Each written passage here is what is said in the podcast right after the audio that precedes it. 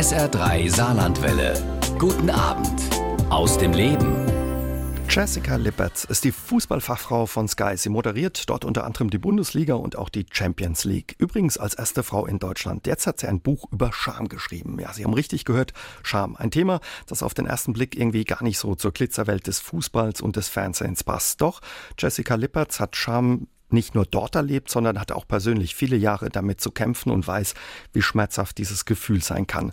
Sie ist ihrer Scham deswegen auf den Grund gegangen. In ihrem Buch No Shame, wie wir den Teufelskreis der destruktiven Scham verlassen, erzählt sie von ihrem Weg und gibt auch Strategien in ein neues und glücklicheres Leben an alle anderen weiter. Und das macht sie auch heute Abend bei uns bei SA3 aus dem Leben. Und außerdem ist sie in Saarbrücken geboren, in der Pfalz aufgewachsen, deswegen fast auch ein bisschen automatisch Fan vom ersten FC Kaiserslautern. Also jede Menge Gesprächsstoff bis 22 Uhr. Und ich freue mich sehr, dass Sie mein Gast sind. Hallo, Frau Lippertz. Ja, hallo Herr Jäger und äh, schöne Grüße natürlich. Also ich bin auch äh, insgesamt Fan des Saarlandes. Also nicht ähm, nur der Pfalz, sondern eben auch des Saarlandes. Sie haben es ja schon richtig gesagt, ich bin in Saarbrücken geboren. Ich ähm, bin Gibt's dann in der Pfalz aufgewachsen. Mhm. Ja, Sie werden lachen. Ich fahre in München nämlich mit einem St. Wendeler Kennzeichen Was? herum. Ja, WNDFC 18.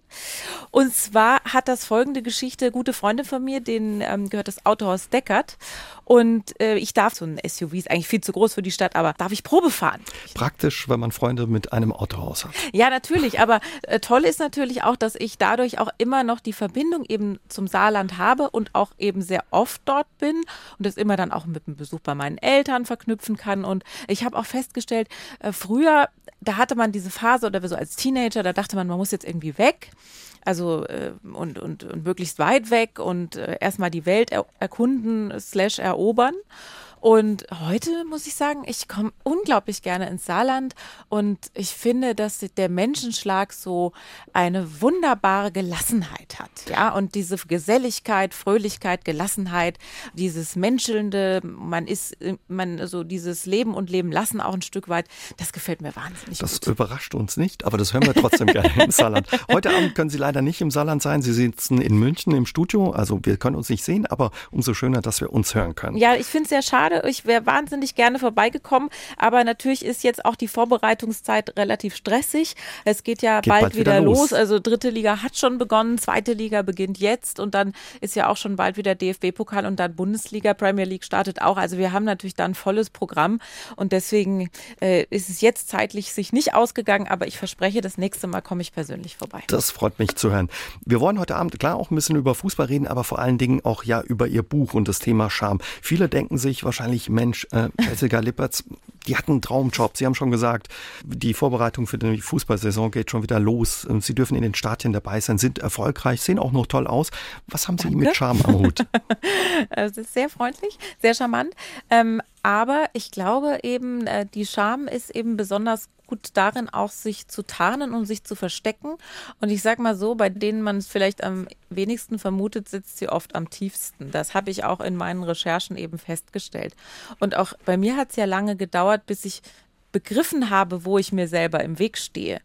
Und ich bin sehr froh, dass ich diese Erfahrung und auch diese Reise machen durfte und dass ich jetzt mit dem Buch die Möglichkeit habe, auch anderen vielleicht zu helfen und ihnen aufzuzeigen, dass es A, Wege daraus gibt aus diesem Teufelskreis äh, der destruktiven Scham und eben auch zum anderen überhaupt erstmal den Denkanstoß vielleicht liefern kann, hey, möglicherweise Ist das die Scham, die mir ist das es die Leben Scham, die mir das Leben macht? schwer macht und vielleicht weiß ich das gar nicht oder ich habe mich damit einfach noch nicht so in dem Maße beschäftigt und bei mir hat es ja auch länger Mhm. gedauert. Ich meine, ich musste ja auch äh, äh, knapp über 40 werden, bevor ich verstanden habe, dass das eigentlich diese Fessel ist, die mich nicht loslässt. Wie haben Sie das verstanden? Oder wo gab es einen Moment, wo Ihnen klar wurde, das ist die Scham, die mir das Leben schwer macht?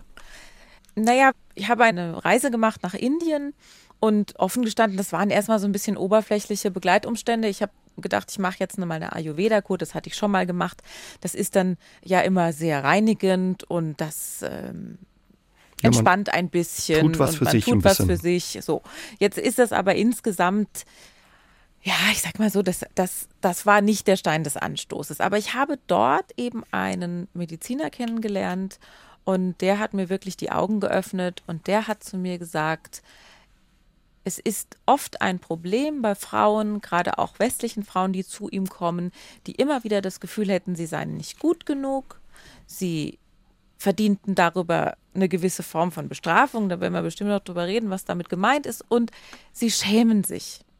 Und da ist es mir einfach absolut klar geworden. Es, es gibt ja manchmal im Leben so Momente der Erkenntnis, wo sie plötzlich da stehen und alles, was sie sich gefragt haben in den letzten Jahren, äh, fällt von ihnen ab und sie sind plötzlich ganz klar und wissen, sie haben hier den Schlüssel zu was ganz Großem für sich selbst zunächst erstmal in der Hand.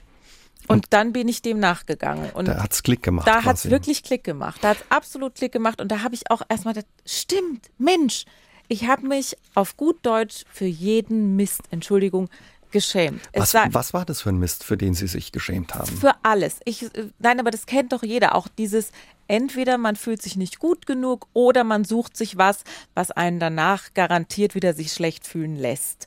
Sei es wenn man, es gibt Kleinigkeiten, ja, ich, man antwortet zu spät auf eine SMS und im Kopf entstehen schon wieder riesige Dämonen, was da alles passieren könnte. Ja, das sind die ganz kleinen Dinge, aber auch eben dieses immer währende Gefühl der Unzulänglichkeit, was eben erwächst aus der immerwährenden Scham. Also wenn ich ständig mich schäme, wenn ich ständig das Gefühl habe, nicht ausreichend zu sein, nicht gut genug zu sein, mir die Messlatte wieder zu hoch gelegt zu haben und mal wieder mit schlafwandlerischer Sicherheit drunter durchgelaufen zu sein, dann erwächst diese destruktive Scham, von der im Buch eben die Rede ist. Jetzt ist es so, dass im Deutschen der Begriff ein bisschen sehr stark äh, sexuell orientiert ist. Also man, man ähm, verbindet oft körperliche Scham damit, aber das worum es wirklich geht, ist eben auch in dem englischen Begriff, und deswegen heißt das Buch auch No Shame, im englischen Begriff eben sehr gut zusammengefasst. Und das ist eher dieses Grundgefühl des sich Schämens, mhm. sich nicht gut genug fühlen. Das ist vom, von dem Wording her im Deutschen manchmal nicht ganz so leicht, aber ich glaube, ähm, dass es doch jeder kennt es ist ein angeborenes Gefühl, jeder hat es, keiner kann sich freimachen, wenn, ich weiß nicht, wann haben Sie sich das letzte Mal geschämt? Oh, müsste ich nachdenken, aber würde mir bestimmt was einfallen. Ja. Ich schäme mich zum Beispiel immer noch, wenn zum Beispiel mein Hund bellt zu äh, Zeiten, in denen es oder äh, mhm. wenn man sich, wenn man dann plötzlich überfordert ist, ja, oder ähm, das, diese Momente, die gibt es natürlich noch, aber dieses Grundgefühl, nicht zu genügen, nicht zu genügen, das habe ich nicht mehr. Und ich möchte eben mit diesem Buch alle mitnehmen und alle einladen, vielleicht ein, ein Stück weit da rauszukommen. Und gerade bei Frauen, ich kenne keine Frau, die nach dem Buch nicht gesagt hätte, es hätte sie in irgendeiner Form angesprochen. Ich habe unglaublich tolle Rückmeldungen bekommen. Ich habe wirklich ähm, e-, etliche E-Mails äh, bekommen und das ist einfach wunderbar. Ähm, das Schönste war eigentlich, als meine Cousine, die übrigens in Queersheet lebt, äh, die hat das Buch gelesen im Urlaub und dann schrieb sie mir irgendwann, bin seit zwei Tagen zurück in der Arbeit. Eine Kollegin hat mich gefragt, was mit mir los sei. Ich sei plötzlich so fröhlich. Ich ja. glaube, es liegt an deinem Buch. Ein schönes Feedback, ja. ja. Und wir gehen dem Ganzen auch ein bisschen heute Abend noch auf den Grund hier bei SA3 aus dem Leben mit Jessica Liberts. Wir unterhalten uns über Ihr Buch No Shame, wie wir den Teufelskreis der destruktiven Scham verlassen können. Es geht nicht um Peinlichkeiten, haben Sie uns schon gesagt, dass jeder, die jeder so aus dem Alltag kennt, sondern eher um dieses Gefühl, nicht ja genügen zu können, Dingen nicht gerecht Richtig. werden zu können. Sie haben sich auf die Spurensuche gemacht, wollten dann mehr wissen, als es bei Ihnen Klick gemacht hatte in Sachen Scham. Was rausfinden, aber war gar nicht so einfach.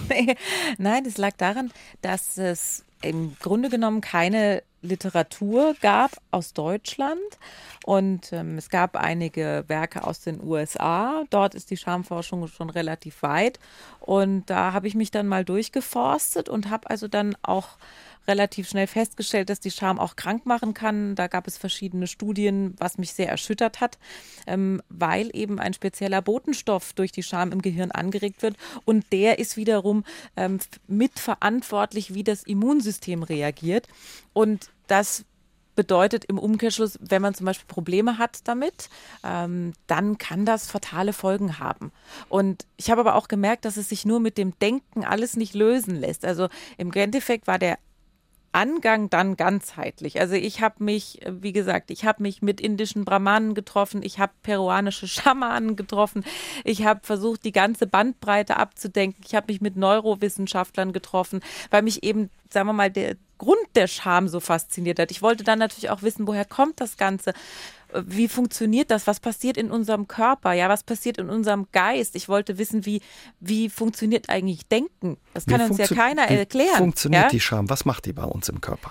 Naja, also wie gesagt, das Schwierigste daran ist eben, dass wenn man sich schämt und wenn das eben öfter passiert, dann gibt es einen speziellen Botenstoff. Das, das ist das, was ich eben mhm. angesprochen mhm. habe. Und dieser Botenstoff kann wirklich Krankheiten auslösen, also Entzündungen, Fieber etc. Ähm, und das kann, wenn man jetzt Probleme ohnehin mit dem Immunsystem hat, auch weitreichende Folgen haben. Das hat man eben in Versuchen in den USA herausgefunden.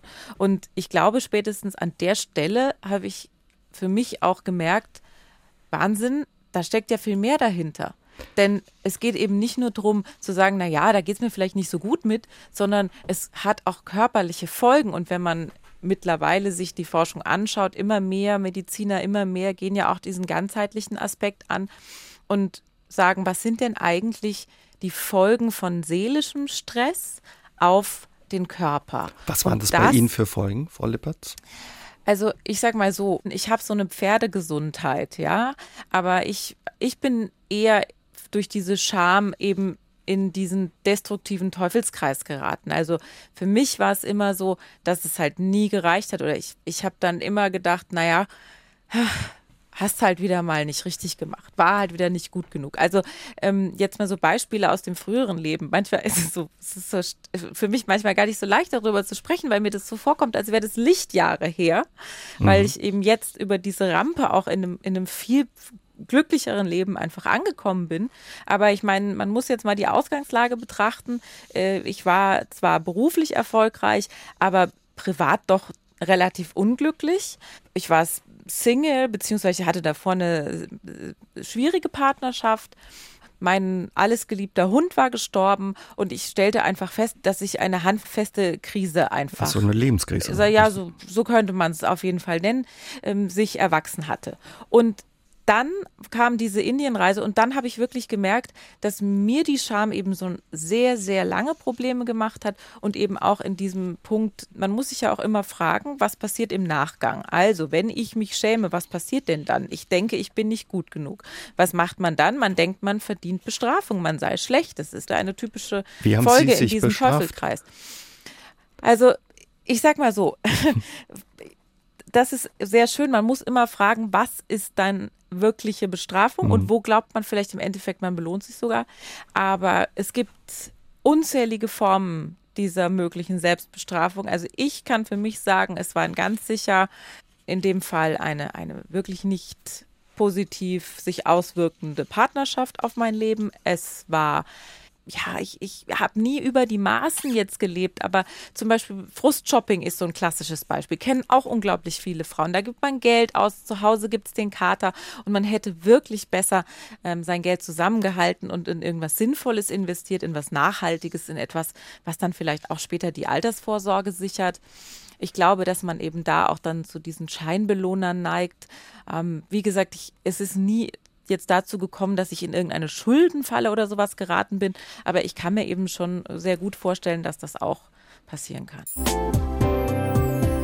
Frau Lippertz, in Ihrem Buch schreiben Sie, ja, wie verletzlich die Scham Sie auch gemacht hat. Wenn Sie mal wieder zu viel gegessen haben, dann haben Sie tagsüber gehungert und nachts richtig zugeschlagen, den Kühlschrank geplündert.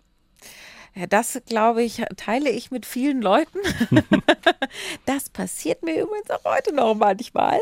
Mit dem Unterschied, dass ich mich nur nicht mehr so dafür schäme. Das ist auch mein wichtigster Ratschlag erstmal an alle, die jetzt vielleicht draufgekommen sind, dass sie damit möglicherweise zu kämpfen haben. Das Wichtigste ist, dass man sich seine Mechanik verzeiht.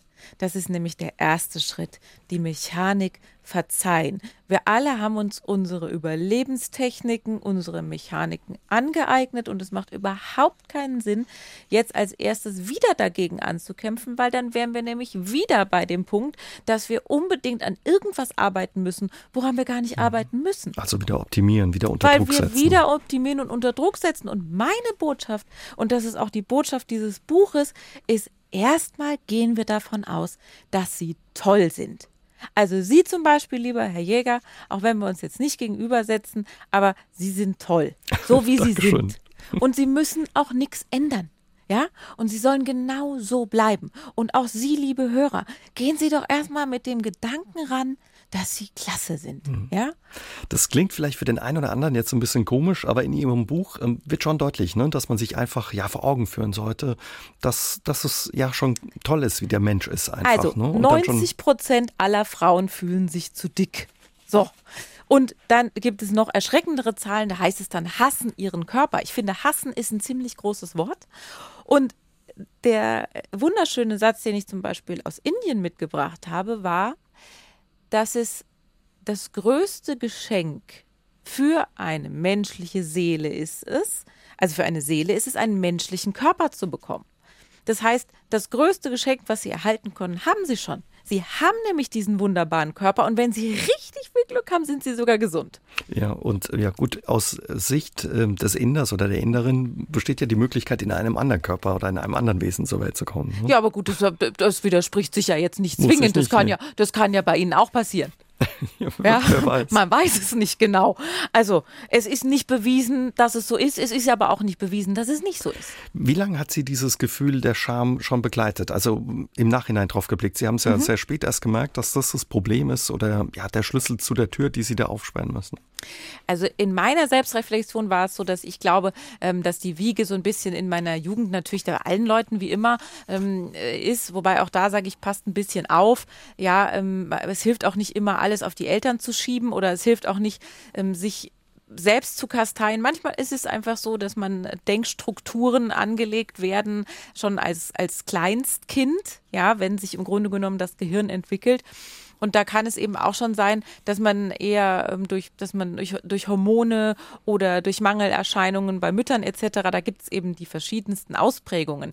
In meinem Fall war das sicher nicht so, ähm, sondern ich persönlich habe eher darunter gelitten, dass ich so ein bisschen so ein Außenseiter war. Ich war eigentlich ein total glückliches Kind. Ich habe dann erst so mit Kindergarten und Schule gemerkt, weil sowohl mein Vater als auch meine Mutter waren eben nicht in der Pfalz aufgewachsen. Meine Mutter war damals mit der großen Flucht eben nach Queerschied gekommen und mein Vater kommt aus dem Ruhrgebiet. Und so sprach ich eben Hochdeutsch und ich war damit wirklich relativ alleine auf weiter Flur. Also dazu, Sie haben sich geschämt, den Dialekt in der, also das Pfälzische nicht zu können. Na, ich gehörte dann nicht dazu. Ich war Außenseiterin. Ich meine, wenn man kein Pfälzisch sprach, war man halt nicht the coolest kid in town.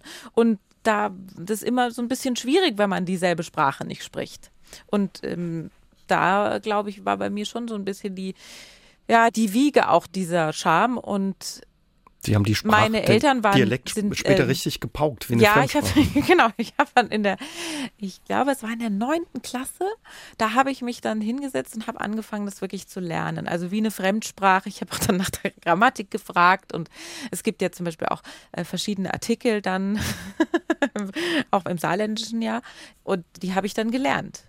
Also so, oder dass es dann nicht heißt die Jacke, sondern der Jacken zum Beispiel, also im, im Pfälzischen zumindest. Und hat funktioniert. Es hat dann, ja, es hat natürlich funktioniert, aber machen wir uns mal nichts vor. Im Endeffekt ist es auch nicht schlecht, wenn man Hochdeutsch kann. Also nichts gegen den pfälzischen Dialekt. Ich mag ihn gerne, ich höre ihn gerne und ich spreche ihn auch mittlerweile akzentfrei. Aber ich finde es jetzt auch überhaupt nicht schlimm, ähm, wenn man Hochdeutsch reden kann. Also Bei Ihnen ging das aber teilweise auch so weit, ja, dass sich die Scham auch ja auf Ihr Körpergefühl ausgewirkt hat, Sie richtig gehungert hatten, haben teilweise auch ein bisschen ja mit Essstörungen zu kämpfen hatten als Jugendliche. Ja, also das ist jetzt so ein Punkt, wo ich mir sage, ich glaube, dass es damit zu tun hatte. Ich bin mir da auch relativ sicher. Aber für mich liegt das zum Beispiel jetzt wirklich ewig weit zurück. Ich kann mich aber sehr gut in Menschen einfach reinfühlen, die diese Probleme haben oder hatten. Und ich glaube, dass es eben auch ein Vorteil ist, wenn man das alles selber erlebt hat, weil ich bin ja keine Therapeutin. Ich kann ja nicht sagen, ach Mensch, guck mal, da sind jetzt äh, schon mal, Schatz, du stell dir vor, heute, du da heute waren wieder vier Patienten da, die Probleme mit der Scham haben, ja. Und so langsam glaube ich, das ist ein Thema. Und deswegen ist es für mich eben so wichtig, dass ich viele Facetten eben auch äh, kennengelernt habe und eben auch mit sehr, sehr, sehr vielen Gedanken selber gekämpft habe und mich auch deswegen so weiß, wie unglaublich toll sich das anfühlt, wenn man diese Gedanken nicht mehr hat. Wenn man mit Hirnforschern spricht, dann weiß man, sie denken ja so sieben bis 900.000 Gedanken am Tag und diese Gedanken sind aber zu 90 Prozent gleich. Das bedeutet eben, wir denken. Das Gedankenkarussell immer wieder. Richtig. Sie denken immer das Gleiche. Und das Verrückte ist, egal ob sie glauben, dass sie toll sind oder dass sie nicht toll sind, sie haben immer recht. Jessica Lippertz hat sich jeden Tag geschämt. Für ihre Worte, auch für die Dinge, die sie gemacht hat oder für das ein oder andere Kilo zu viel auf den Rippen. Dann hat die bekannte Sportjournalistin sich entschlossen, gegen das Gefühl anzukämpfen. Frau Lippertz, jeden Tag schämen, das klingt anstrengend. ja, das ist äh, auf jeden Fall anstrengend. Also es war zumindest anstrengend. Zumindest in der Zeit, in der es mir noch so ging. Wie sind Sie da rausgekommen? Wie haben Sie das angepackt? Ist ja wahrscheinlich auch ein Berg, der ziemlich hoch ist, wo man erstmal rauf muss. Ja, ich glaube, das Wichtigste erstmal, das habe ich ja schon vorhin anklingen lassen, ist, dass man das grundsätzlich akzeptiert. Ähm, es gibt mehrere Strategien. Also was eine wunderbare Strategie ist, und das ähm, ist auch etwas, was ich Ihnen, liebe Hörer, wirklich an die Hand geben kann, ist Dankbarkeit. Dankbarkeit, das muss man vielleicht kurz erklären, hat einen eigenen Bereich im Gehirn. Und den können Sie mit ein bisschen Übung an- und abschalten. Und das bedeutet, dass sie sich aus den schlechten Gefühlen wirklich herausholen können. Und das funktioniert wahnsinnig gut, wenn wir uns jetzt alle mal tief durchatmen und überlegen, wofür wir wirklich dankbar sind. Vielleicht dass irgendjemand heute Abend noch eine Klimaanlage mit nach Hause bringt. oder also, für dieses Eis oder für die wunderbaren netten Worte, die mhm. Ihnen Ihre Frau vielleicht heute schon gesagt hat. Also Dinge, die uns dankbar machen.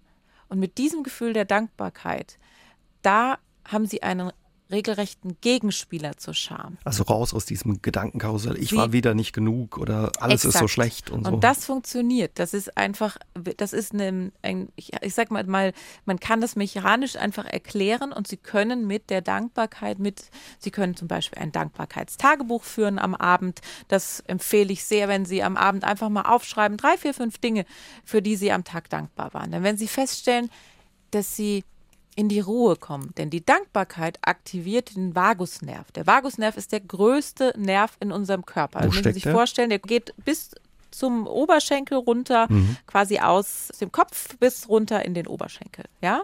Und dieser Vagusnerv ist dafür zuständig, dass wir in die Ruhe kommen. Ja, es ist ein, ein Nerv, der uns wieder beruhigt. Und wenn wir in die Dankbarkeit gehen, dann stellen Sie fest, dass sich innerer Frieden einstellt. Also man kommt das ist zu ganz wunderbar. Eine andere Sache, die Sie in Ihrem Buch schreiben, sind Meds, steht im Englischen für Medikamente. Was meinen Sie damit? genau. Das sind keine Sie Medikamente, die man nehmen Nein, soll. Sie sollen jetzt keine, sollen, nein, wir nehmen keine Pillen, die brauchen wir nicht. Es ist viel einfacher. Äh, Meds ist im Grunde genommen eine Abkürzung, entwickelt, eben abgeleitet von Take Your Meds, klar, aber es steht für Meditation, Ernährung, Dynamik und Schlaf. Und das sind eben die Komponenten, mit denen sich die Scham aus meiner Sicht am besten bewältigen lässt. Also die Meditation ist eben eine Sache, die mir persönlich ähm, sehr klar gemacht hat, es gibt die Möglichkeit, einfach das Gehirn ein Stück weit runterzufahren und sie können ihren Stress auch so ein bisschen regelrecht ausbleichen, nenne ich das immer. Ja, das funktioniert eben sehr, sehr gut. Dann die Ernährung bitte nicht falsch verstehen. Ja, Keine es Diät? Geht, nein, es geht überhaupt nicht um Diäten, aber es gibt Dinge, die man wissen muss.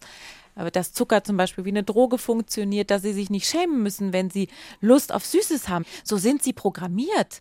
Ja, seit 20, 30, 40, 50 Jahren. Das haben sie schon nicht mit der Muttermilch, aber mit der Zusatzmilch aufgesogen. Das heißt, wir sind schon sehr früh an den Zucker gekettet worden gewissermaßen. Und wenn man das weiß, dann muss man sich auch nicht dafür schämen, dass man vielleicht ab und zu Lust auf ein Eis hat und dummerweise das dann auch eher schlimmer wird als besser. Natürlich kann man sagen, wunderbar, kann auch jeder auf Zucker verzichten. Aber genau da geht ja wieder die Selbstoptimierung los. Also ich will sie also nicht zu Diäten zu.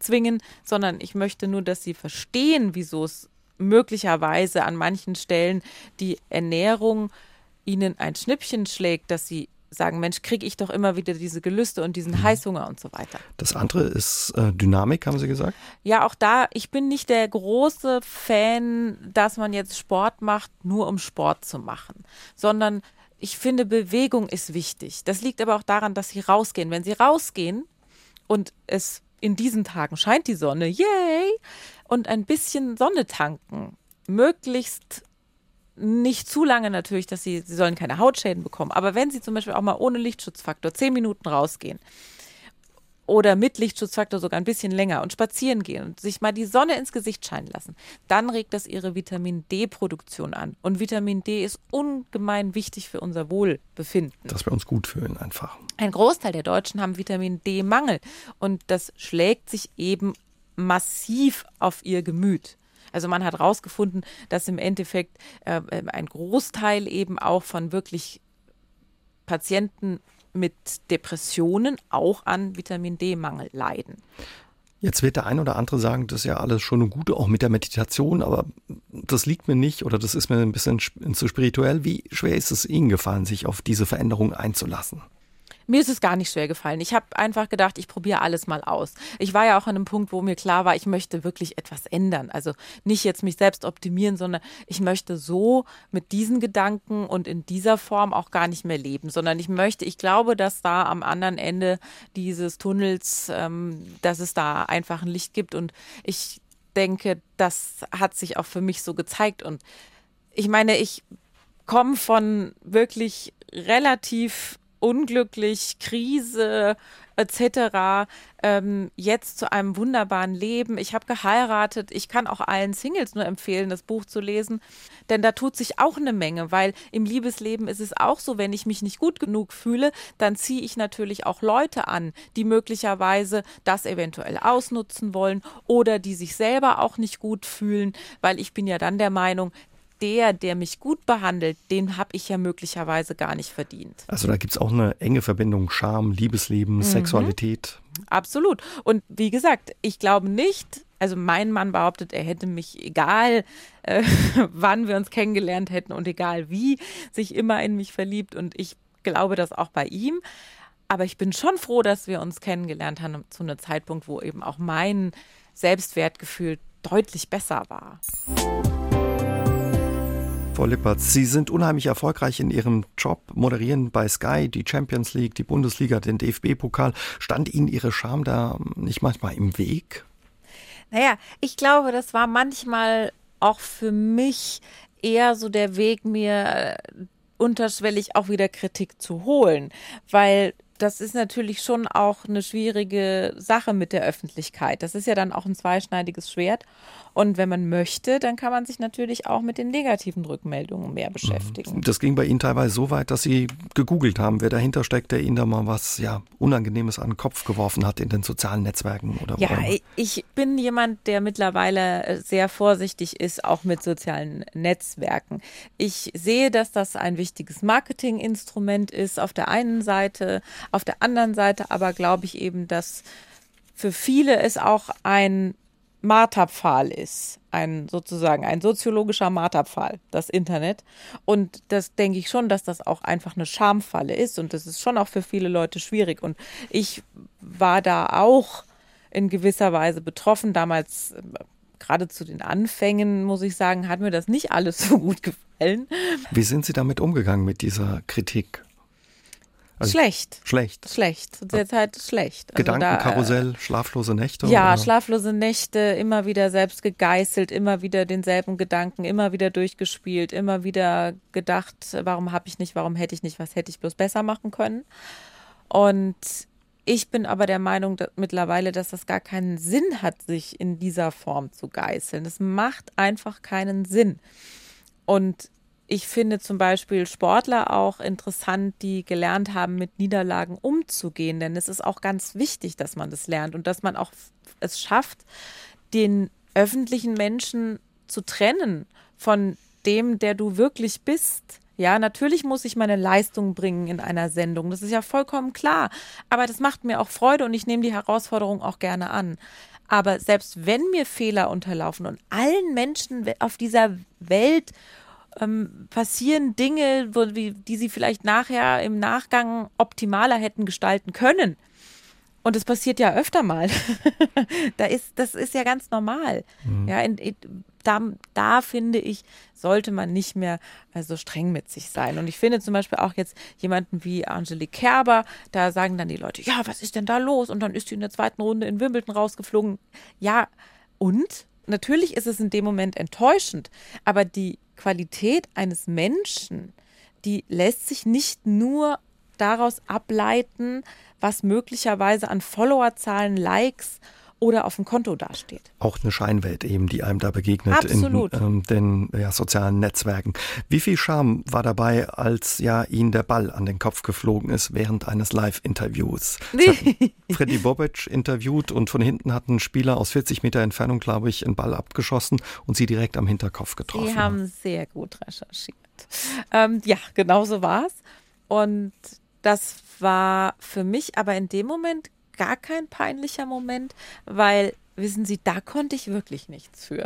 Hm. Sie haben das auch knallhart durchgezogen. Es hat bestimmt brutal wehgetan.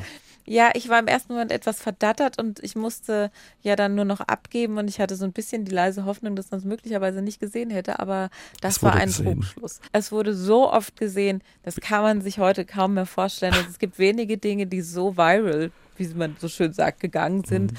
ähm, wie dieser Kopfball. Und ich war dann zum Beispiel kurze Zeit später in New York und bin dann da angesprochen worden von drei Kanadiern in einem Restaurant in New York, die dann sagen, aren't you the woman that got shot with a ball in the head? Ja. Oh und ich dachte, oh, okay. Ähm, die waren auch noch nicht mal aus Vancouver oder Toronto, die waren irgendwo aus dem Outback. Aber die hatten Internet. Und, und, die haben das gesehen. Die haben das gesehen, so wie ungefähr 40 Millionen andere. Sie haben das auch sportlich genommen, haben weiter moderiert. Dann die nächste Sendung hatten Sie einen Helm auf. Das, hat ja das war ein Gag, ja klar. einen gewissen Eigenwitz auch. Trotz alledem, ähm, was sicherlich keine Absicht hat, aber wehgetan. Hat der Spieler sich entschuldigt oder? Oh ja, das war äh, Khalid Boularouche und den kennt man jetzt eigentlich nicht mehr so, aber seine Frau hat ja dann Karriere gemacht mit Raphael van der Vaart. Ah, okay. Also seine, also so, ne? Khalid Boudourouche damals war beim VfB Stuttgart. VfB Stuttgart. Mhm. Und ist dann immer noch mal nach Portugal gegangen und dann verliert sich die Spur so etwas. Und seine Ex-Frau Sabia Boularouche, die war ja dann lange Zeit in den Medien mit dieser Dreiecksbeziehung da mit äh, Sevi Mais und Raphael van der Vaart. Wie ist es, wenn man ja in so einer Branche ist, wie Sie das sind, im Fernsehen sehr prominent auch ist und sehr erfolgreich? Wie schwer fällt es? Ihr Buch ist sehr offen und sehr ehrlich, was es äh, auch auszeichnet und zu so einem interessanten Buch macht. Wie schwierig ist es dann auch, so offen damit umzugehen mit der eigenen Scham? Ja, für mich ist es deswegen nicht schwierig, weil es ist wie von einem anderen Leben zu berichten. Und ich habe eine wirkliche Intention damit. Es geht ja nicht darum zu sagen, ähm, guck mal, das ist meine Geschichte, sondern der Hauptteil des Buches ist eigentlich eher eine Anleitung zum eigenen Glück oder wie man selber so ein Stück weit auch sein Glück finden kann. Und ein Stück weit ist es, mich auf meiner Reise zu begleiten, aber eben auch viele, viele Anstöße eben für die eigene Reise. Frau Lippertz, Sie haben schon ein bisschen erzählt, was für Wege es da für Sie gab. Was haben Sie noch gemacht, um mit der Scham klarzukommen? Also diese Reisen eben sind ja bildlich gesprochen zum einen und eben auch auf der anderen Seite natürlich wirklich geschehen. Und was mich jetzt nicht wirklich aus der Scham rauskatapultiert hat, aber ich will so eine schöne Geschichte mal erzählen. Und zwar, als ich dann in Indien war, die Inder legen großen Wert auf Astrologie, haben auch eine spezielle Form entwickelt. Das, ähm, die sogenannte vedische Astrologie. Und ich wurde dann zu einem dieser vedischen Astrologen geschickt. Und ich habe mir da solchen Gedachen, Sachen dann immer gedacht, ach, machst du halt mal mit. Was soll schon passieren? Ja, also wenn er dir sagt, ähm, dass deine Sonne prima steht, dein Mond im elften Haus irgendwie gerade irgendwie Brechreiz hat, keine Ahnung, dann wird schon nichts dabei. also Sie waren ein bisschen also, offen, auch wenn das schräg klingt für den ersten Moment. Naja, also man muss ja auch immer wieder sagen, jeder Mensch hat Recht in seinem Denk- und Angstsystem. Mhm. Wenn Sie in eine andere Kultur blicken, dann wird das zum Beispiel als überhaupt nicht unwissenschaftlich empfunden, sondern die sagen, Moment, Moment, Moment, das ist eigentlich die größte statistische Erhebung der Menschheit. Ja, wir machen das jetzt seit 6000 Jahren, haben, das ist jetzt wirklich schon so lange erprobt, das ist die Empirik der Menschheit. Das ist im Endeffekt, so sind die Charaktere und das sind auch die Zeitachsen, die sich daraus entwickeln. Kann man jetzt sagen, ist Hokuspokus, kann man aber auch sagen, na gut, eine Milliarde Menschen glaubt dran.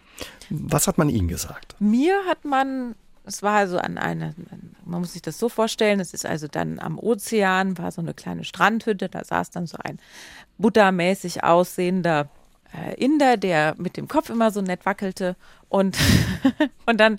Klischeehaft auch ein bisschen. Ja, ein bisschen schon, absolut. Aber er war wahnsinnig freundlich und er guckte mich so an und dann schaute er in das äh, Chart was er da so vor sich hatte und was er dann so sah, gefiel ihm augenscheinlich. Ich durfte ihm dann einige Fragen stellen, das habe ich auch getan. Und ähm, irgendwann sagte er, ja, aber das sind ja alles berufliche Fragen, wie es mir denn privat ginge. Und dann habe ich so die Schultern gezuckt. Also ich hatte zu dem Zeitpunkt keinerlei Avancen in irgendeine Richtung. Ich war mit meinem Leben sehr zufrieden, ich war sehr glücklich. Und zu dem Zeitpunkt auch ohne Partner. Und dann guckte er dann wieder so in seinen Chart und sagte, ah ja, aber also hier sehe ich ganz deutlich, ihre Venus ist äh, spitze. Also da tut Englisch sich was natürlich. in Sachen Lieben. Und da tut sich was und äh, also er sieht wirklich sehr, sehr große Chancen, dass ich schon bis zur Jahresmitte einen Partner, einen Lebenspartner hätte und er ging sogar noch so weit und sagte, dass ich da äh, heiraten würde. Und das habe ich dann erstmal auf die ursprüngliche Heiratssehnsucht der Inder geschoben, die ja also, wahnsinnig viel Geld für ihre Hochzeiten mhm. ausgeben, wo das natürlich auch unglaublich wichtig ist und diese arrangierten Hochzeiten natürlich überall noch stattfinden. Aber Sie haben es nicht richtig ernst genommen. Ich habe das natürlich nicht richtig ernst genommen, logischerweise. Ja, das war am 7. Januar und am 16. März habe ich meinen Mann kennengelernt und am 14. Juni haben wir geheiratet. Könnte man sagen, Zufall. Aber Sie sagen, die Sterne standen gut und er hatte recht. Das muss jeder für sich mhm beurteilen, wie er das einschätzen möchte. Aber es ist schon ein verrückter Zufall, wenn es einer ist. Ja. Wie haben eigentlich Ihre Kollegen, Kolleginnen, Ihr Umfeld reagiert auf Ihr Buch und Ihre Offenheit bei dem Thema Scham? Also, wenn Sie jetzt auf das Sportumfeld mhm. anspielen, sehr, sehr gut. Ich glaube, dass viele Menschen eben, wenn sie ehrlich mit sich sind, damit zu tun haben. Ähm, und ich habe das Buch auch ähm, Fußballtrainern zum Beispiel zu lesen gegeben, die auch alle sehr begeistert waren, weil sie natürlich auch gesehen haben und, und auch natürlich wissen, dass das auch im Leistungssport äh, eine Rolle spielt, ja, weil ähm, ich meine, es geht ja nicht nur um die Scham, sondern Entschuldigung, es geht auch noch darum, beschämt zu werden. Das heißt, also wenn ein Spieler, sagen wir mal, die falsche Entscheidung trifft im Spiel, dann kommt ja noch dazu, dass er auch noch den, eben diesen klassischen öffentlichen Druck hat und die Scham hat ja gerne Publikum. Und wenn man auch. dann noch schön ja. beschämt wird, noch nicht nur von den zigtausenden im Stadion, sondern auch noch von denen vor den Bildschirmen, dann ist das auch für so einen jungen Mann relativ schwierig. Ein Fehlpass oder ein Ball mal nicht gehalten, der ins Tor geht. Wie gehen überhaupt äh, Sportler mit dem Thema Scham um? Können die das offen zeigen oder ist das ein Problem? Das ist ein großes Problem, denn diese Gesellschaft ist schon natürlich sehr stark auch geprägt, logischerweise, von dem Leistungsgedanken. Das ist ja auch richtig. Also wir befinden uns im Leistungssport. Da kann ich jetzt nicht sagen, naja, wenn es nicht so läuft, dann lass mal laufen. Das macht ja nichts. Aber es ist schon wichtig, dass man an einen Trainer gerät, der einem Empathie entgegenbringt, der einen versteht, der einen auch dann auffängt. Und da sind natürlich auch die Charaktere der Spieler immer unterschiedlich. Es gibt Menschen, die lassen sich auch, sagen wir mal, ja, den, die muss man mehr in den Hintern treten. Und es gibt welche, die, die reagieren eben sehr sensibel und die sind sehr sensitiv und die brauchen vielleicht auch mal eher dann eine Streicheleinheit und ein Lob. Die muss man mal in den Arm nehmen. Ähm, den muss man einfach mehr Empathie entgegenbringen als anderen. Und dummerweise ist es dann eben schon so, dass sie teilweise aber auch Coaches haben, die vielleicht selber so unter Druck stehen, dass sie gar nicht mehr in der Lage sind, diese Empathie dann auch ihren Spielern entgegenzubringen. Einer, der auf alle Fälle mit ja, Empathie umgehen kann oder Empathie entgegenbringen kann, ist Jürgen Klopp. Sie Absolut. beide verbindet eine ja beschämende Situation. Vielleicht erzählen Sie uns die Geschichte. Ja, Jürgen Klopp, ähm, damals Trainer bei Borussia Dortmund und es stand an, das Derby, es war auf Schalke. Jens Keller war damals noch Trainer auf Schalke. Und die beiden haben eine schwäbische Vergangenheit. Daraufhin habe ich sie dann angesprochen zu Beginn des Gesprächs. Und Jürgen Klopp ist da ja auch, der hat ja keine Berührungsängste, der sagt dann, ah, du, du kommst doch aus der Pfalz und deutet so auf mich. Und dann sage ich ja und dann sagt er, mein Vater, der kommt auch aus der Pfalz. Und ich musste grinsen und wir hatten also dann ein sehr nettes Gespräch und am Schluss habe ich das abgebunden und habe gesagt, ach und bitte grüßen Sie mir doch dann Ihren Vater. So und dummerweise, was ich eben nicht wusste und wofür ich mich zu dem Zeitpunkt noch unglaublich geschämt habe, war, der Vater war bereits verstorben. Das mhm. wusste ich nicht. Ähm, Jürgen Klopp war zwar schon sehr bekannt, aber es war jetzt auch noch nicht so, dass man so wahnsinnig viel über sein Privatleben wusste. Und es ja, gab ja fast einen Shitstorm, der da losgebrochen Genau, und dann haben sich sehr viele Menschen beschwert und dann mein Chef rief mich dann auch an Oje. und es gab also dann auch massiven Ärger. Und ich, also ich wollte mich dann einfach nur entschuldigen und dummerweise haben die auch noch verloren. Und dann habe ich meine Interviews abgespult und ganz zum Schluss bin ich dann zu ihm hingegangen. Und dann sind wir allein in diesem Schacht. Also wenn man ähm, bei Schalke von den mhm. Kabinen mhm. auf das Spielfeld geht, dann muss man durch so ein, genau, der Spielertunnel mhm. ist am Schacht, am Stollenschacht nachempfunden.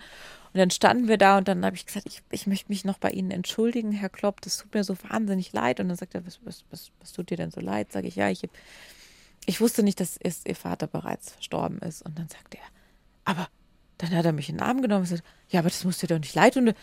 Mein Vater ist für mich immer lebendig. Toll, die Reaktion, und ja ich meine, wirklich hätte dem jetzt auch so, also ich, A, ich musste dem Mann zu dem Zeitpunkt wirklich nicht wichtig sein. Er hatte gerade ein sehr wichtiges Spiel verloren, verloren. Mhm. und dem hätte ich auch wirklich so egal sein können wie ein benutztes Wattestäbchen. Ja, das ist mal Punkt eins. Und Punkt zwei, ähm, da hätte man auch ganz anders reagieren können oder mich abblitzen lassen können oder wie auch immer. Und ich glaube eben, dass das auch sein großes Geheimnis ist, warum er diesen Erfolg hat, ist eben, dass er wirklich ein Menschenfreund ist. Das ist wirklich jemand, er mag Menschen, er ist gerne unter Menschen. Ich meine, wenn man Ihnen jetzt vorschlagen würde, lieber Herr Jäger, haben Sie Lust, heute Abend mit Jürgen Klopp ein Bier zu trinken, dann würden Sie doch nicht Nein sagen. Nee, nicht nur, weil nicht. der, nicht nur, weil der ein berühmter und erfolgreicher Trainer ist, sondern weil man einfach denkt, das ist ein cooler Typ. Mit dem würde ich gerne, Kerl. genau, das ist ein netter Kerl. Ja, das ist einfach so, wie wenn sie, äh, keine Ahnung, man, man möchte doch auch vielleicht mal ein Bier mit Barack Obama trinken, weil der einfach unglaublich klasse wirkt. Und ich finde, diese Menschen, die diese Menschenfreundlichkeit noch ausstrahlen, ich finde auch Freundlichkeit ist halt ein, ein, wahnsinnig hohes Gut. Und die sind auch so wichtig für unsere Gesellschaft. Und wir sehen ja jetzt, dass diese Gesellschaft eben mit diesen Hardlinern als Vorbildern, wenn wir jetzt Trump oder, oh lieber Gott, jetzt auch noch Boris Johnson sehen, dann finde ich das eben nicht gut, was generell die Vorbildfunktion auch angeht. Und da sind solche Menschen, die Empathie ausstrahlen, die noch Wärme ausstrahlen, die noch Freundlichkeit, eben auch in Höflichkeit, die noch ein bisschen Benehmen haben, ist, finde ich, unglaublich wichtig. Das Gefühl taucht leise auf, ist aber hartnäckig. Scham. Und das Gefühl Scham kann ja Beziehungen zerstören, Karrieren verhindern und das Selbstvertrauen schrumpfen und vor allen Dingen auch die Lebensfreude killen. Jessica Lippertz kennt das Gefühl. Die Sportjournalistin hat der Scham auf den Zahn gefühlt. Daraus ist ihr Buch gekommen, No Shame, wie wir den Teufelskreis der destruktiven Scham verlassen. Frau Lippertz, es melden sich viele Hörerinnen und Hörer, die sagen, ja, vieles, was da heute Abend besprochen und angesprochen wird, kommt mir irgendwie bekannt vor. Sie sagen, das freut mich. Ja. Sie sagen auch, ja, die Scham, die ist im Endeffekt auch so ein Stück weit ein Fortschrittskiller, begegnet einem auch häufig eben in der Berufswelt. Was meinen Sie damit? Also, wir müssen immer unterscheiden zwischen Scham und Schuld. Ich glaube, das ist auch noch ganz wichtig. Schuld ist immer ein verhaltensbezogenes Gefühl. Scham ist leider ein ganzheitliches. Das heißt, Sie können sich entschuldigen. Sie können sich für ein Fehlverhalten Ihrerseits entschuldigen. Sie können sich aber nicht entschämen. Das heißt, wenn die Scham sie überkommt, das ist wie eine Flutwelle. Das nimmt ihr ganzes Selbst ein. Und sie versuchen natürlich auch, der Scham gar nicht zu begegnen, weil dann müssen sie sich zumindest damit nicht auseinandersetzen. Und viele Leute, die sehr perfektionistisch angehaucht sind, die wagen gar keine neuen Herausforderungen mehr, wenn sie nicht sicher sind, dass sie sie auch bewältigen können. Mhm. Weil sie solche Angst haben vor der Scham und weil sie eben genau wissen, wie schmerzhaft diese Empfindung dann ist, wieder versagt zu haben, dann lassen sie es lieber gleich. Und also in meinem Fall zum Beispiel war das so, dass mein Vater zu mir gesagt hat, als ich relativ klein war, dass ich kein Ballgefühl hätte. Und ich habe mich dann auch da eigentlich auf dem Gefühl relativ lange ausgeruht. Und sobald ich irgendwas nicht konnte, habe ich mich geschämt und dann gesagt, naja, dann, dann lässt es lieber gleich. Und mit meinem Mann zum Beispiel habe ich angefangen, Tennis zu spielen. Sie haben all die Jahre ja im Endeffekt keinen Sport gemacht, wo ein Ball dabei war. Ja, ich habe darüber berichtet und Fußball ist auch meine absolute Leidenschaft. Aber ich habe mich selber im Grunde genommen ähm, bei vielen dieser Sachen dann eben rausgehalten, weil ich einfach Angst hatte, das nicht zu können. Und das ist ja Quatsch, weil man beginnt ja immer bei Null. Jeder. Und nur wenn sie schon so große Hürden vor sich haben, dann machen sie es einfach nicht. Und mit meinem Mann zum Beispiel habe ich angefangen, Tennis zu spielen. Und das ähm, klappte wunderbar. Und wenn man eben Siehe nichts da, hat, ja. was einen zurückhält, dann kann es auch noch ganz großen Spaß bereiten. Und man kann sich nicht weiterentwickeln, wenn man ständig Angst hat, wieder seiner eigenen Scham und seiner Unzulänglichkeit zu begegnen. Aber das ist nun mal das Wesen von Herausforderungen. Und Glück ist auch eine Überwindungsprämie. Wissen Sie, das kennt jeder. Wenn Sie mal was ausprobieren und es dann klappt, ist es fantastisch. Und wissen Sie was? Wenn es nicht klappt, ist es auch wurscht. Ja. Da hat man es wenigstens probiert. Ja, da hat man es wenigstens probiert. Bei mein I Gott, man muss Neues erleben. Das macht das Leben doch so interessant. Sie wollen doch was erleben. Sonst können sie doch immer so weitermachen, jeden Tag. Und am Ende, ja, würde ich sagen, ist, ist dann eine Menge Zeit vergeudet worden. Bei Ihnen hat es sich aber auch im Beruf bemerkbar gemacht gehabt. Sie waren zwar sehr erfolgreich gewesen oder waren sehr erfolgreich, haben seit 2008 die Bundesliga moderiert, waren als Feldreporterin im Einsatz und auch die Europa League moderiert und dann gab es nochmal Verhandlungen und dann hieß es auf einmal, ah, da muss was verändert werden und dann haben Sie schon die Alarmglocken läuten hören und dachten, oh je, jetzt wird mir irgendwie was genommen. Ja, ich glaube, das ist eben auch so ein typisches Beispiel für die Leute, die einfach immer dann schon sehr zurückhaltend sind mit Sachen Optimismus. Mhm. und so ging es bei mir eben auch. Und in dem Moment sagte dann, also ich hatte zwei Chefs äh, vor mir. Und das kann ich jetzt auch sagen, die sind mittlerweile beide nicht mehr im Unternehmen. Sie, haben, sie meinten das aber auch nicht böse. Aber sie sagten dann eben, ja, und wir haben uns entschieden, in der Europa League was zu verändern. Und da dachte ich dann schon, na toll, Jetzt ist, das jetzt war's. sagt er mir, jetzt sagen die mir hier Abstellgleis, stimmt halt. Ja, geht halt nicht mehr. Also meine ganzen Ängste schienen eben wahr zu werden. Und plötzlich kam so eine Stimme wie aus Wolken, drang so durch, wie so, so Watte in meinen Kopf, die dann sagte, aber wir haben uns entschlossen, dass du in Zukunft die Champions League moderierst. Das hast du doch gewollt, oder? Und meine erste Reaktion war innerlich erstmal zu sagen, sag mal, seid ihr doof oder was? Wie könnt ihr mir das so sagen? Aber im Endeffekt ist es ja, was ja wunderbar. Nur, das ist natürlich so ein klassisches Beispiel für die Menschen, die einfach eher davon ausgehen, dass ihnen jetzt was Schlechtes passiert. Was die Scham mit einem macht und wie sie ihnen ja das Leben auch schwer machen kann. Exakt.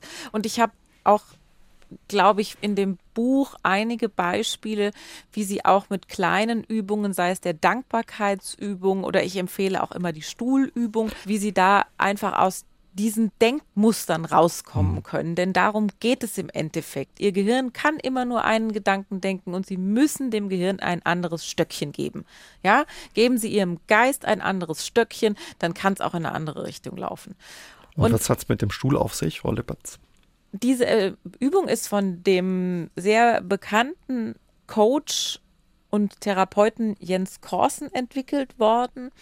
Und ich habe das sehr, sehr lange praktiziert. Ich finde das eine fantastische Übung, um das Selbstvertrauen zu stärken.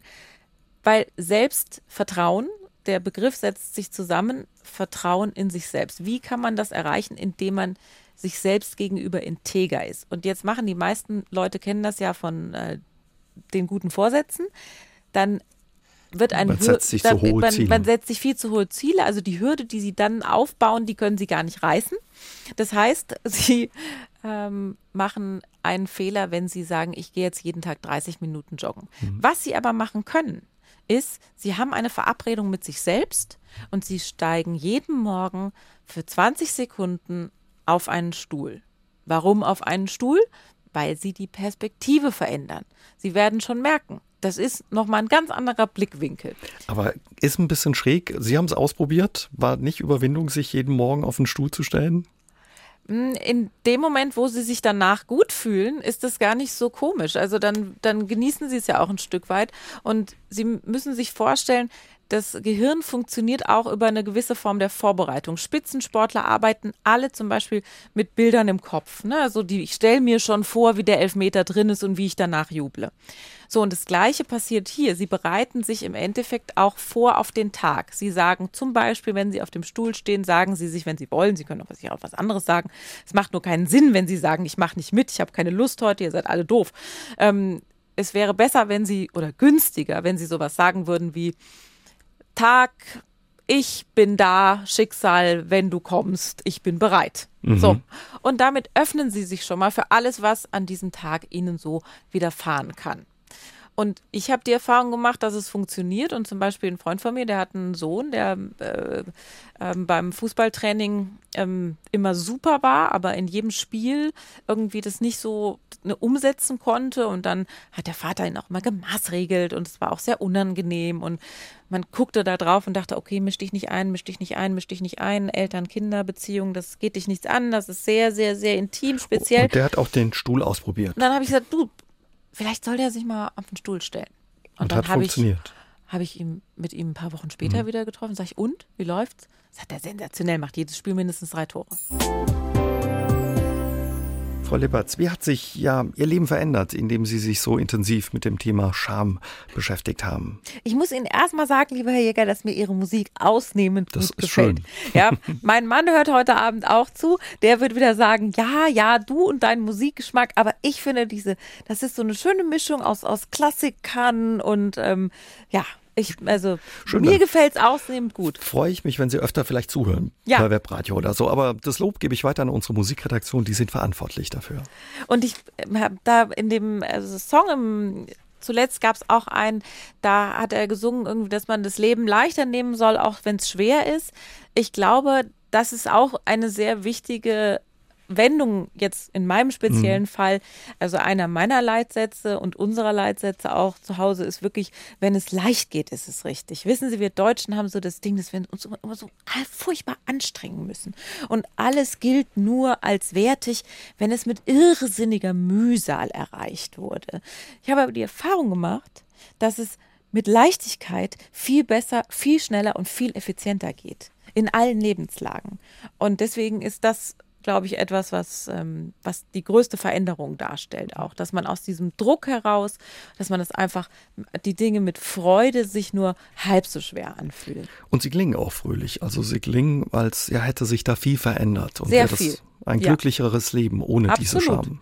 Ich kann es auch nur jedem empfehlen, es auszuprobieren, der vielleicht irgendwo das Gefühl hat, manchmal, oder dem vielleicht auch schon mal Freunde gesagt haben, ach Mensch, irgendwie meinst du nicht, dass du dir da manchmal selber im Weg stehst oder ähm, die möglicherweise auch eben diese ständigen inneren Diktatorgedanken haben, du bist nicht gut genug, du bist äh, zu dick, du bist nicht hübsch genug, du bist nicht jenes, du bist nicht dieses.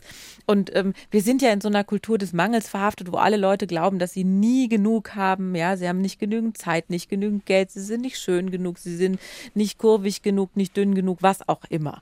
Ja, wenn sie morgens aufwachen, denkst du schon, oh, ich habe nicht genügend Schlaf gehabt, wir haben so. Und ich glaube, ähm, dass es genau umgekehrt ist. Dass wir eigentlich in einer unendlichen Fülle leben und mir hat auch noch keiner das Gegenteil beweisen können. Sicherlich gibt es Menschen, die ähm, von Krankheiten betroffen sind oder auch die, ähm, sagen wir mal, die vielleicht nicht die Chancen und nicht die Möglichkeiten haben und denen müssen wir helfen. Das ist unsere Pflicht. Aber ich glaube, vielen von uns geht es wahnsinnig gut und es sind eigentlich nur die Gedanken im Kopf, die uns das Leben mhm. schwer machen. Also da sind wir wieder bei dem Thema Dankbarkeit. Nicht nur auf den Mangel schauen, sondern auch gucken, was eben gut läuft, ja. auch wenn es die kleinen Dinge sind. Was machen Sie trotz alledem, wenn Sie manchmal zurückkommt, die Scham? Ist sie ganz weg oder meldet sie sich Ja, manchmal man, noch? die kommt natürlich ab und zu. Das hat sich natürlich auch so ein bisschen eingefräst. Aber ich bin ganz gut darin, einfach mir das auch zu verzeihen. Wissen Sie, wichtig ist der KVP, der kontinuierliche Verbesserungsprozess in dem Fall. KVP, der okay. KVP. Ähm, und sie können nicht alles sofort handeln. Und natürlich kommen diese Gedanken auch wieder zurück. Ja, und wenn man mal die Metz nicht genommen hat und die Scham wieder voll zugeschlagen hat, dann soll man sich auch nicht so viel dabei denken. Wir müssen unsere Mechanik akzeptieren, tief durchatmen. Einfach, wir müssen wissen, es gehört dazu. Wir können die Muster aber erkennen, steigen wieder aufs Pferd und reiten einfach weiter. Vielen Dank, Frau Lippertz, für das schöne und ehrliche und offene Vielen Gespräch. Dank Ihnen, es war wunderbar. Vielen, vielen Dank.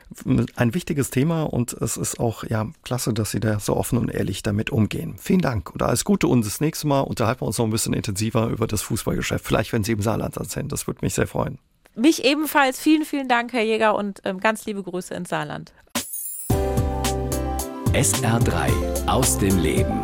Immer dienstags im Radio, danach als Podcast auf sr3.de.